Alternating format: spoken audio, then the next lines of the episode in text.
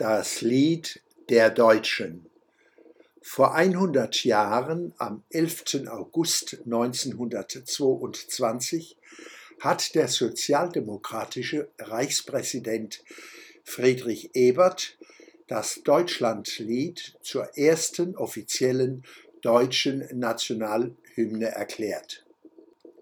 War dieses besondere Jubiläum dem Bundestag der Bundesregierung, den Landes- und Kommunalparlamenten eine Feierstunde, ach was sage ich, eine Feierminute wert? Gab es dazu Sondersendungen in den folgsam framenden Medien FFM?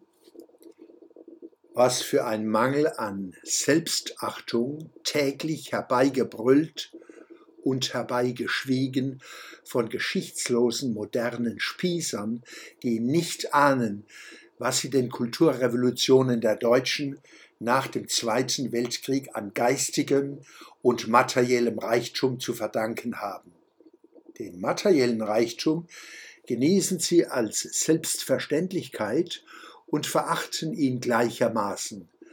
Zur Erschließung des geistig-kulturellen Reichtums fehlen ihnen die Voraussetzungen.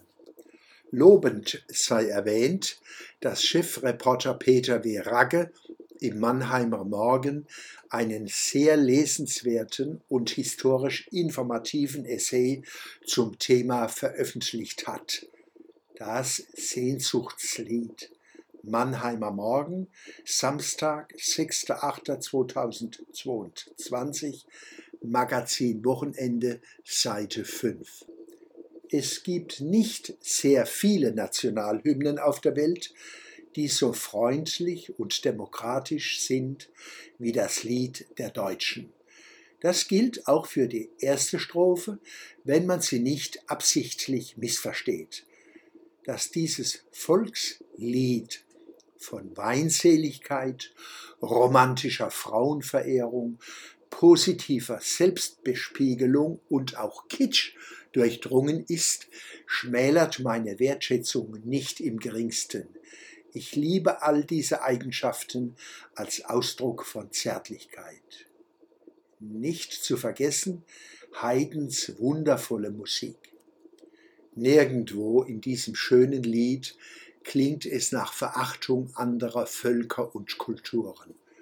Auch die weit gespannte Geographie, von der Maas bis an die Memel, von der Etsch bis an den Belt, muss niemanden schrecken, haben die Deutschen doch längst den schmerzhaften Verlust großer Regionen akzeptiert als Preis für die Umnachtungen zwischen 1933 und 1945 und als kostbaren Beitrag zum Frieden in Europa. Warum sollten wir dafür nicht dankbar sein? Warum sollten wir darauf nicht stolz sein? Das Lied der Deutschen.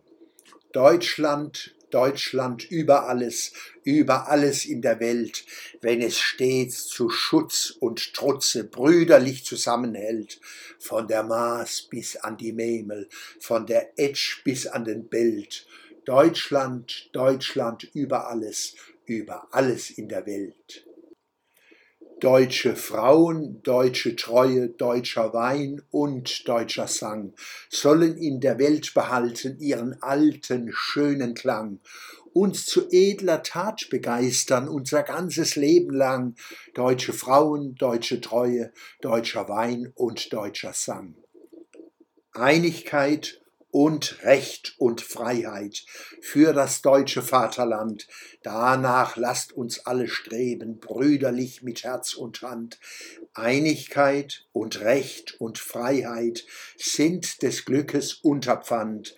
Blühe im Glanze dieses Glückes, blühe deutsches Vaterland.